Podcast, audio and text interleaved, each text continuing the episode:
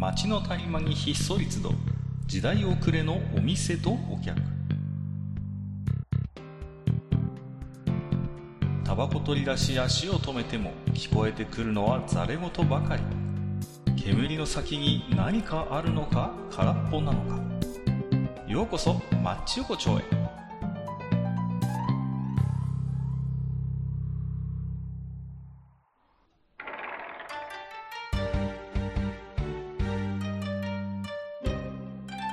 よよ大将、まだやってる？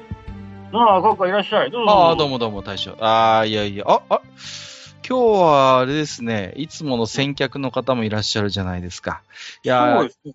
ね、えー、すみっこねずみさんも今日はいらっしゃってるということで、じゃあすみっこねずみさんね、こんばんは、ね今日もよろしくお願いします。こんばんは。よろしくお願いします。はい。はいああ、ちょっと飲んだくれた。今日はね、あの、久保田をいただいてます。あら、またいいお酒飲んでますね。えーもうい大将が出してくださってね。あらえ、え僕には全然そんないいお酒出してくれないのに、ねずみさんには出してるんですね。うんまあ、あの、セルフのところもちょっとあるんで、うちは、ね。あ、セセルフのところもある。ははは。あ、まあまあ、言えないところまあね。えっと、ねずみさんを交えての参議院での町横丁は、まあ、えー今年最初になるんですけれどもね。まあ、今年もね、いよいよ、あのシーズンがやってきましたね。はあのシーズンがやってきましたよ。本当に。おもうね、なんとやら。はい。えーご本飯のね、当にご飯のおかず、えー天下一武道会開催ということで、あのーやってる気がするんだけどな。このたまに、たまにわっち横丁で僕が言うんですけど、あのええ、世の中のおかずには、おかず戦闘力というのがありましてね、はい。はい。はいこう、ええどれだけこう、白飯を相手に戦えるかっていう、まあ、スカウターがあるんですよ、そういうスカウターが。ありまして、ありますそれで、こう、うん。ピピピって見ると、あ、こいつのおかず戦闘力なかなか高めだなっていうことで、ええ。まあ、私も日頃ね、いろんなご飯作ったり、お弁当買って食べたりするときに、まあ、そういうスカウター使うときもあるんですけど、ええまあ、ちょっと今年のチャンピオンをやっぱり決めようじゃないかということでね。はいはいはい。まあ、今日はね、ちょっと推薦人が3人揃ってますんで、まあ、皆さんにそれぞれちょっとこのおかず展開地武道会にね、あのーメンバーをちょっと募っていきたいなと思ってるんですよ。うん。はいで、まあね、とりあえず、えーまあこう、僕から一つね、はい挙げさせていただきますよ。やっぱりこう、はい。ね。はい。まあ、天下一武道会で確実に優勝するだろうというおかず戦闘力のね、はい。高い選手として、ちょっとまあ、はい。今年ね、ちょっと一押しなのはね、あのーチャンジャさんですね。はい。チャンジャね、最近ちょっと富に私、マイブームっていうところもありましてねあ、こう、うん。っていう、っていうのは、あの、近所のね、業務スーパーに、あの、うん自分でちゃんじゃ作れるよセットってのがあるんですよ。ええうんううん。ん。で、あのー要はですね、あの、もうほぼ乾燥ちゃんじゃみたいになってまして、あの、なんていうのかな、粉みたいになってるんですけど、半生みたいになってて、あのそこにね、こう、いろいろ漬け込んであるらしいんですよ。こう、オキアミとか、こう、なんかね、そういう、ちょっとこう、唐辛子はもちろん入ってます。で、海の人たちがいっぱいね。そうそうそう、そういうちょっとこう、海鮮系のいろいろ、エビの粉とかも入ってるんですけど、うん。でね、それを普通にまあ、ちょっとこう水で戻して食べても、うん普通にうまいんですよ。練って食べても。だけど、そこにね、いろんなもの入れると、これがめちゃくちゃうまいんですよ。で、最近のマイブームはですね、あの、チーズを漬け込むんですね。こう、プロセスチーズを漬け込むと、うんうんほら、もともとほら、チャンジャとチーズって相性いいじゃないですか。こううん。いいですね。ね、居酒屋なんかでもそういう結構黄金の組み合わせだったりするんですけど、まあ、それを一歩発展系で、あの、漬け込んじゃうっていうね、このチャンジャの中にっていう。でね、それがね、また食べるときにちょっとこう、一緒に食べてもうまいし、分離させて、こう、チーズだけ食べても、うんこれもまたチャンジャの風味が、こう、染みついてて、うまいんですよ。うんで、いろいろ今試してるんです。あの、昨日は、かまぼこでやったんですけど、これもうまい。うん。その前は、あのスルメイカを入れたんですけど、これはもう最高っていうことで、あのね、チャンジャのおかず戦闘力はちょっとすごいぞと、今。これはもうね、あの、天下取れる強さだなと思ってるんでね。はい。まあちょっとね、個人的には、お二方がどんな選手を出してきてもはい、勝てるかなと、最近思ってるんですけど、まあ、私ばっかり喋ってるのもあれなんで、じゃあちょっとここで、こう、大将推薦のね、こう、はい。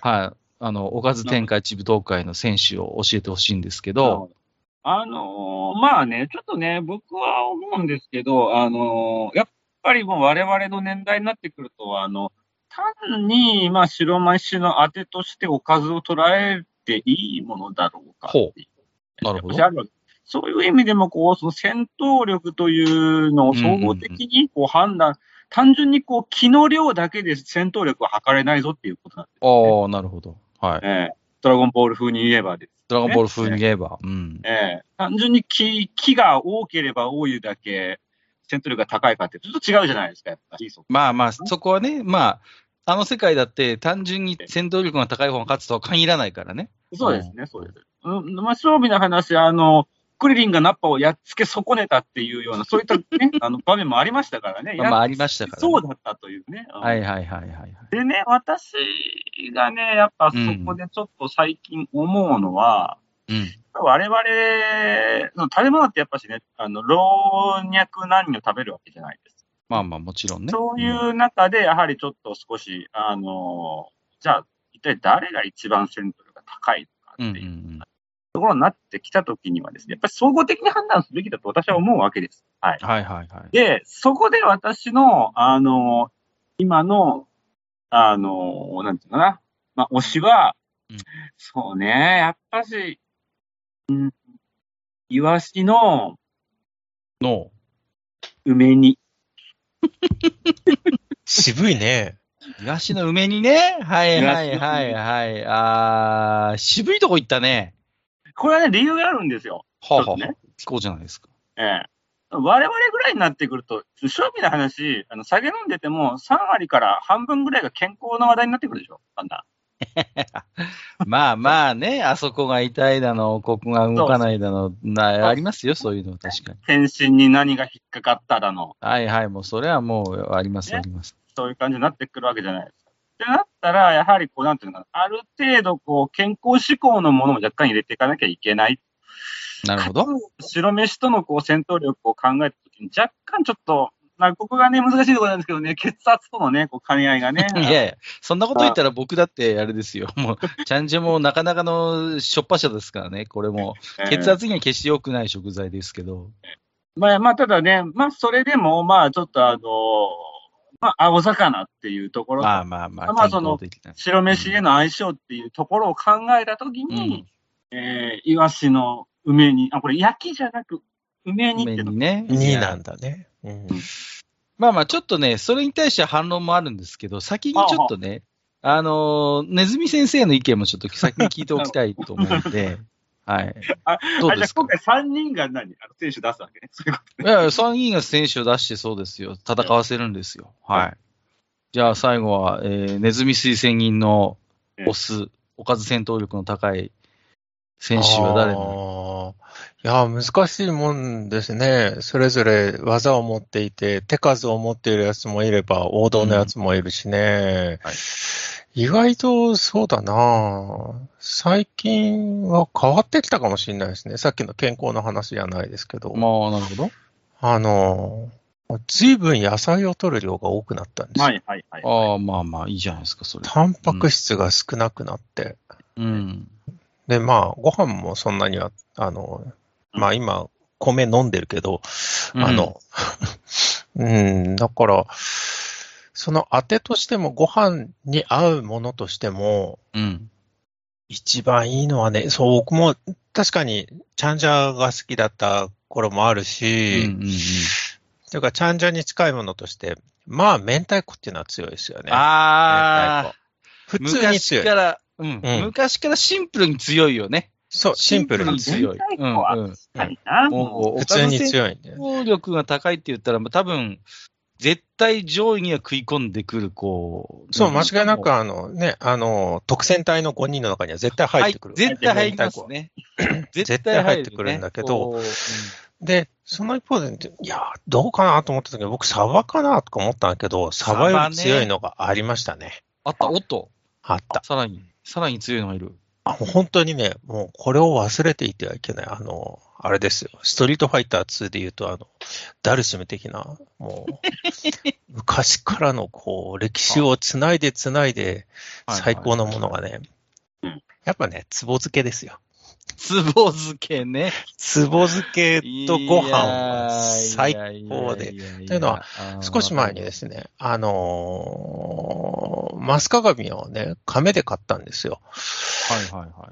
あれまあ、一生入ってるんでしょうね。だから、その亀がね、まあ、壺なんですよ。はいはいはい、で、残ってる壺で何かできないかなと思って、うん、なんとなく壺漬けを作り始めたんですよ。自分で作ってんの？そう、ね、自分で作ったらね、うまい。うんめちゃくちゃうまくって、もうご飯何杯でもいけるし、あの、つぼ漬けっていうと、まあ大根っていうイメージがあるんですけど、うん、あれはね、何入れたっていい。一緒に。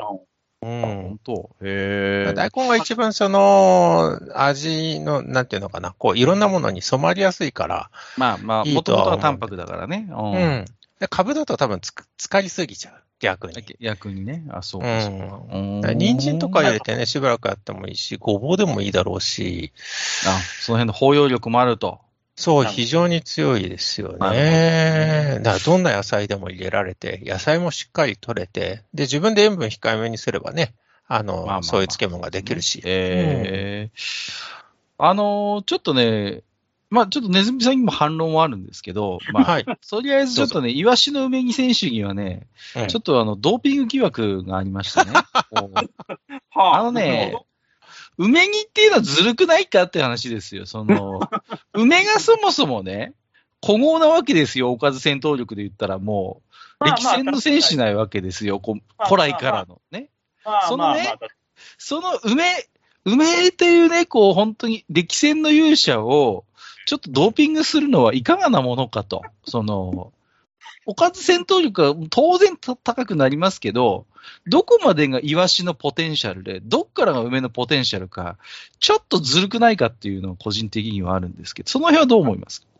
いや、あれあ、じゃあね、これがね、じゃあ、イワシの梅煮じゃなかったときに、そのいわゆるこう、今回の私のこう、なんていうのかな、あの、選手の、まあ、選考については、やはり健康志向にどれだけこうマッチできるかっていうのをちょっと。はいはい、あ、なるほどね。うん。た時にご飯の相性ってどうしても塩分とのこう兼ね合いが出てくるわけじゃないですか。まあ、それは常にあります。はい。えー、で、まあ、イワシ単品だとどうしてもまあなんかその辺がちょっと弱くなってしまうんでね。ヘルシー志向は確かにイワシっていうポテンシャルあるんだけど、もうちょっと強化したいっていうところでやっぱし梅にここは確かにドーピングと言われても仕方がないかもしれない。ある種、こうサブ的な、スーパーサブ的なところで、あの、うん、後半戦、ね、だけ出てくる梅、梅煮の梅っていう感じは。あの、イワシってさ、でもそもそも不思議なもんでさ、そもそもしょっぱいよね、イワシってさ。こう。元の味がしょっぱくない？なんか他の魚と比べて。まあ確かにね。確かに言われてみればそこはあるけど、そうだね。ただやっぱりね、あの、あれなんですよ。私、あの、こう、コレステロールとかね、そういったとかとの考えたときには、やはりあの、青魚、青魚ね。はいはい。その、そのね、そもそも、このおかず戦闘力にこの健康志向を持ち込むのがどうかっていう議論もあるわけ、逆にこう。純粋にそういうことを考えずにね、純粋にご飯にめちゃくちゃ合うのどれだって言ったときに、やれ塩分だ、やれ脂肪だ、やれ糖質だみたいなことは、ね、その、まあまあまあ、もちろんあるよ。データとしては出てくるけど、それどこまで考慮するのかっていうのは、正直ちょっとここは議論の分かれるとこなのよ。いやいやいや、それはね、閣下のね、誘導尋問だと思うよ。いやいや、そんなことない。本当にそう。いや、健康候の中でっていうのは、要するに食べるものが変わってきた中で、うん。大将はあ新たなその食材とかを食べるようになって、その中で、ああ、これがご飯にすげえ合うじゃんって、なんか他のものを我慢してるわけではなくご飯に非常に合ってるわけだから、あ僕はとてもいいと思うし、ああと、イワシと梅はドーピングかと言われたら、それはドーピングとは僕は言えない気がする。それはどちらかというとマリアージュに近い形で。周りは、まあまあ、確かに、ね。その両者が合わさることによって非常に美味しい。まあ、それを言い出したらですよ。いや、ちゃんじゃのね、中身だってね、じゃあ何をこう入れるかっていう話になってきますから、そちらだってね、ドーピング疑惑って話になりますからね。やいやいやいや。ちゃんじゃ、まあまあ、でもね、あの、なんて言うんですか、その、な、なんて言うんですかね、あの、こう、やっぱりこう、少量で勝負できるって強みはあるわけですよ。こう、ちょっとの、ちょっとこう、あれば、小さじ一つあればご飯いけちゃうわけじゃないですか。ただ、純粋な戦闘力で言ったらやっぱかなり高いと思いますよ。そのでも、チャンジャーは確かに高いと思いますよ。うんうんうんうん。でただ、そのやっぱこう、老若老若男女のことを、ね、全般的なこう、そういったところを踏まえた上で、ちょっと思うと、やっぱしこう、なんていうんですか、あの、イワシの梅煮さんって別に正味な話、ご飯じゃなくてもいいと思うんで、ぶっちゃけ言うと。いやいや、ちゃんちゃだって正直ご飯じゃなくてもいけいけますよ。そこは。ぶっちゃけ、その、あの、何ほうれん草のおひたしとかって相性、合える、あの、合うと思うわけ、あの梅煮さんは。まあまあまあまあの、おとなしいおかずたちとのなんか相性がいいと思うんですあ。よね。いやいやいや、その、その、なんていうの、第三者を持ち込むのは卑怯だと思うよ、それは。その、純粋な、やっぱり基本的には、その、単独でどこまでこう、おかず選手としての力があるかだから、いかにその、今大将が言ってるのは、そのね、なんていうの？あの、悟空には頼もしい仲間がいっぱいいるから、だから悟空は強いんだ、みたいなこと言ってるようなもんですよ、その。ね？そうかな。ま あ Z 戦士なんか、梅煮にはいっぱいなんか合う食材、合うおかずがいっぱいあるから、梅煮はいいんだっていうふうになったら、その、悟空には後ろに Z 戦士がいっぱいいるから、だから悟空が強いんだっていう、なんか、あれって純粋な悟空の戦闘力どうなのみたいなことになりませんかっていうことですよ。なるほど。まあまあ、うんなるほどまあまあ、ちょっと待って、その、つぼ漬けのちょっと話も聞こうじゃないですか。その、はいはいはい。その、あえてこのね、漬物がいっぱいある中で、なぜつぼ漬けなのかっていう話もあるわけですよ。ああ、まあ確かに。そうそうそう。ね、まあ、漬物全般が、今、要はおかず戦闘力の高い人たちですよ、あの人たちはね。そうですね。あえてその中で、こう、つぼ漬けを選ぶっていうので、うんいやこれは実は、あの、わかるところもあるのよ。例えば、うんあの、まあ、ネズミさんもそうだと思うんですけど、よくこうね、あの、仕出しの弁当を食べることってあると思うんですよ。うん。ね、こう、おそらく、ね、そういう、例えばね。うん。劇場とか行ってさ、こうね、仕出しのお弁当を楽屋で食べるってこともあると思うんだね、ずさんも。うん。そういう時にじゃあ出てくる、あの、二大漬物って言ったら、つぼ漬けとしば漬けなのよ。ああいうとこで出てくるの。漬物はね。そうそうそう。だから、ある意味その、つぼ漬けとしば漬けっていうのは、この、あのーお弁当、今特にね、こう、なかなかこうみんなで大皿をシェアして食べるっていうのが難しい時代ですよ。で、仕出しの弁当って今非常に売り上げが上がってるんだそうですけれども、そうなってくると、この、このコロナ禍の時代において、ある種、つぼ漬けとしば漬けって漬物の代表選手になりつつあるのよね、実際。こうん。う。ね。大体お弁当どっちか入ってますね。こう紫のしば漬けか黄色いつぼ漬け、刻んだやつみたいなさ。大体あの二つじゃないですか。多いじゃないですか。まあ、だからつぼ漬けは多いけどね、それほどだと思うよ。あ、そう？まあ、一番多いのはもちろん梅干しですよ。まあ、梅梅干しはもう、もう、もう。漬物の中に入れるなというんだったらもう仕方ないと。いやいやいやいや、わかりますけど。あとはね、きゅうりの漬物が多いですね。きゅうりのああ、きゅ青いやつうりのね。はいはいはいはい。でも、きゅうりって正直こう、なんていうの？浅漬けみたいなのもあるし、まあ一方で古、古漬けみたいなのも、まああるっちゃありますけど。あるしねうんうんうん。だけど、どうですか？つぼ漬け、しば漬けと比べると、ちょっとこう、そこまで登場頻度高くないかな、個人的には思いますけどね。そうかう。なんつぼ漬けの方が少ないような気が。つぼ漬けの、まあそういうところで使われる理由っていうのは、一度にすごいたくさん作れるから。そうそうそうそうそう。だから、まあああいう仕出し系に好まれるんでしょうね、多分ね。うん。うん、だとは思います、それはね。うん。だけど、ややっぱりちょっと最初の質問戻ると、あえてこの数々、こう、歴史戦の勇者が集う漬物業界において、あえて壺漬けをプッシュするところをちょっと聞きたいわけよ、ネズミ。なぜつぼ漬けなのかっていう。つぼ漬けが一番永遠に食べられると思そうですか？う。うん。塩分もそんなに高くないから、途中で飽きないというか、あ、取りすぎだなっっててあんまりならないかも。ちょっとこう、なんか甘辛ですよね。なんなんとなくこう、漬物一族の中でどちらかというと味付けっ。買っててくるのはね、意外とそうだけど、自分でつけてみたらわかります。それは。あ、そう。うん。やってみたら塩分控えめでもいけるし、ちょうどいい具合でできるし、うんその、あのつぼ漬けの甘くて、ぎっしりしたのじゃなくても、うん同じぐらいのご飯の量が食べられるんですよ。つぼ漬けって、実は。僕はその作ったことがないから、つぼ漬けのおかず戦闘力がそこまで高いっていうイメージが、まあ、ちょっと正直まだこう、結びつかないというか。やつのポテンシャルがね、まだまだあいつは伸びる。みんなが知っているつぼ漬けの戦闘力ではないわけだよ。あ、そう。まあ、まだ。じゃあ我々が知っている彼ではないと、彼にはそうものすごい潜在能力がそう、またスーパーサイヤ人。人3、4に全然なれるわけですよ。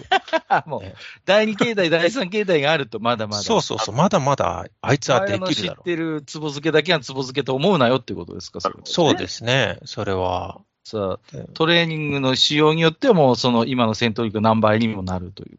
今でも十分強いけどね。ああ、そう、それをアレンジ一つで。うん何倍にも本当に。ああ、そういうちょっと発展性を見るんだったら、まあまあ確かにね。うん。まあ、発展性で考えたらね、チャンジャはね、もっとありますよ。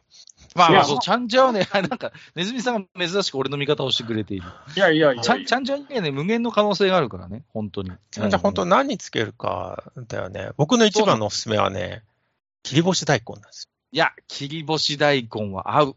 めち。ゃくちゃ、むちゃくちゃうまい。食感も残るし。もう永遠にご最飯食えるよ、本当に。高そうも、本当にね。そうそうそうそう。だから、いい仕事するのよ、ちゃんじゃってやつはさ。で、うん、単だって、もともと単品でもいけるし、そうやって漬け込んでもいけるし、まあ逆にこう、やっこに乗せたりとか、そういうう、こうね、合体技もいける、フュージョンもいけるわけよ。こう、そうだねこ。んこんな、こもオールマイティーなおかず選手はなかなかいないよ。こう。今年はだからね、ちょっと、今年のおかず展開自武道会は、なんとかちょっと、チャンジャ選手にちょっと譲っていただきたいなと、思ってるわけですけど。まあちょっと注文をちょっとつけるとすればあね、あはあはあはあ彼の、あなんていうのかな、メイン、メインストリームは夜なわけじゃないですか。夜、ああ、そうですか？いや、私は普通に、あのね、ああの、もう、もう一つじゃ提案する。もう一つ。あのね、お茶漬けもあるのよ、これ。お茶漬けもいけるんです彼は。やったけど、それって夜じゃないですか、やっいや、そう。あ、そうですか。夜ですか。はあ。まあまあ。じゃあ、あのー最後まで聞こうじゃないですぱなんですかね、こう、ひ、ひ、まあ、どうしてもこう私サラリーマンの感覚でね、か。はいはいはいはい。いや、一緒ですよ。昼からちゃんじゃっていうイメージがそもそもない。まあ、でも、それを言ったら、イワシの梅にだって、あ、でも朝、ありか。いや私のねありでしょ意外とか朝一番ありなんですよ。ああ、意外とありか。うん朝からさっぱりするのありだね。そう、あの、梅のさっぱり要素がね、彼にちょっと、あれだよね。なんかこう、強いねうん強いよね。潰しが効くようにしてるよね。うんうんうんうん。そう。梅さんがちょっとね、あの、かなりあの、守備範囲が広いっていうのがあるんですけど。だから、だから、梅をドーピングするの、だからね、そこはちょっと要審議ですよ。そこは、ちょっと審議が必要ですけまあまあど。ここの話に関してはと、あのね、あの、サバの、しゃべなかった、イワシの梅さんではなくて、こう、チャンジャさんにこうフォーカスを当てると、やっぱりちょっと夜要素がちょっと強いかな。まあそうか。うん、それはある気がするね。まあ、それはちょっと否定できないかもしれないね。うん確かになかなか。朝ね、ご飯と一緒に食べてね。をはめ方打てるのか、君はっていう。あのやっぱりそいやー、まあまあね、えーまあわかりますけどね。朝食べたらね、もう朝から飲みたくなっちゃうな、確かに。そうそうそうそう。うん。そうそう。昼間もそれはある少なくなくなるじゃん。ね朝から食べる塩辛とかうまいんよ。うまいんだけどね、なんで控えるかってね、やっぱね、酒が飲みたくなる。そこがジレンマなんですよ。おかず戦闘力が高ければ高いほどね、あの、酒のあてにもなるので、そう、本そこ当にね。がね、まあ、そう考えると、ネズミさんのつぼ漬けは非常にいいポジションではある。そのそうね、うん、なんかこう、なんていうの、つぼ漬けっていうのは、まあ、単品でも、まあ、いけないことはないけど、常にご飯のお供としてやっぱりいて、うん。うん、だから、おかず戦闘力ってことで考えたときに、そういう常にご飯を隣に置いて戦うっていうところは、まあ、ある意味正統派なのよ、こう。そうだ正ね統。派のスタイルではある、お漬けは。朝飯でつけも、つぼ漬け食べてもいいし、昼の仕出しにもついてくるわ、夜のご飯で食べてもいいし、うんうん夜酒のあてにしたっていいし、なんでつぼ漬けって飽きないのかね、しかし。飽きないよね、まあちょうどいいんじゃない？あーあたくあんほど癖もないし、そうね。うん。うんで、食感も楽しいというか、ポリポリとそあの感じもね。うん。でつぼ漬けが一一番役に立つのは、一番力を発揮するのはね、夜食ですよ、夜食。ああ。夜食で本当にね。ちょっとね、お茶漬けに入れちゃっていいそれいはいもう。罪の匂いがするよ、それは。非常に罪深いね。うん。いや、罪深いけど、ありだ。で、やっぱりその、つぼ漬け選手の強みはやっぱ食感よね。ここは正直俺勝てないもんだって。梅煮も、ちゃんじゃも勝てない、そこは。うんうんうん。そこはやっぱりちょっと、あの、つぼ漬け選手の、なんか強みですよね。強いところかな、うん攻撃力は強くないけど、体力がめっちゃあるって感じだね。ユーティリティ選手って感じよね。なんか、ね攻撃もいけるけど、守りもいけますみたいな、こう、うんどこでも守れる野球選手みたいなところはあるね。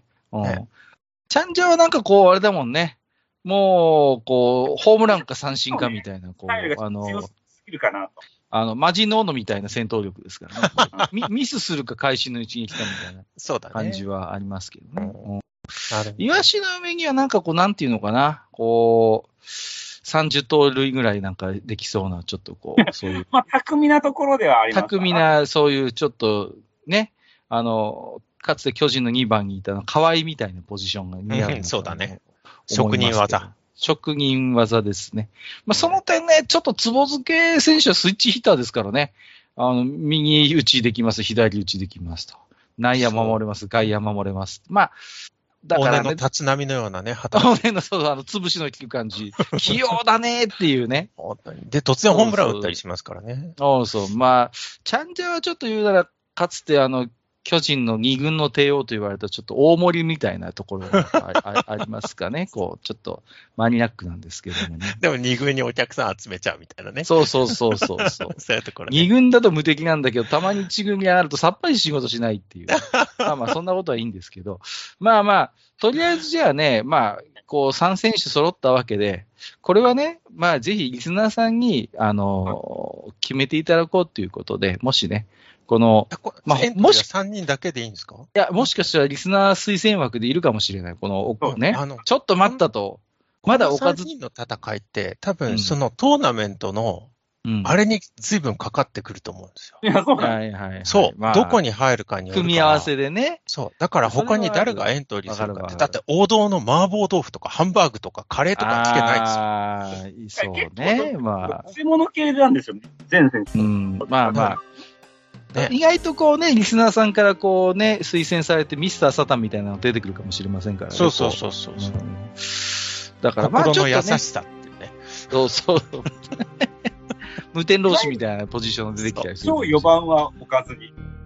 まあそうですね。まあ、なので、まあ、もしね、これで、あリスナー推薦枠選手も出てきたら、また改めてちょっとね、もう一ぜひ回募集しましょう。募集したい、うん僕。もういろんな人に、いろんな人からこう集めて、で、それで、うちらでくじ引きをしてトーナメントを作って、でですね。で、だで、今回は誰が優勝するかっていうはいはい、はい。じゃあ、じゃあ今年せっかくね、あのー早いうちにこれやったんで、じゃあちょっとあのー今年のね、ちょっとマッチの一つの、まあ、あの、プランとして、リスナーさんからおかず展開一武道会の推薦選手を集めてもらって、うんまあ、今年中になんとかこう、じゃあ優勝者を決めようということでね、そうですね。あの、ちょっとやってみましょうね、ぜひね。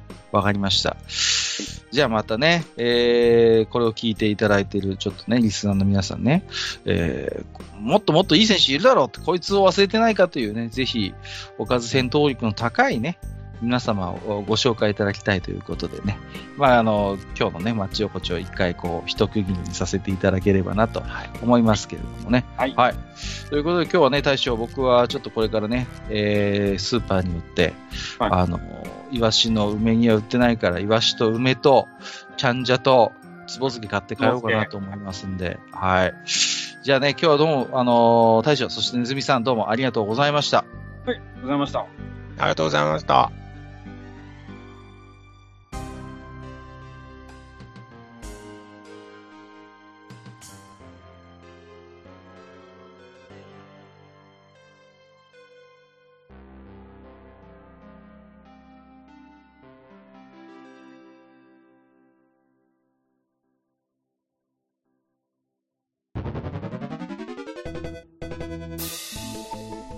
ああ、そう、大将。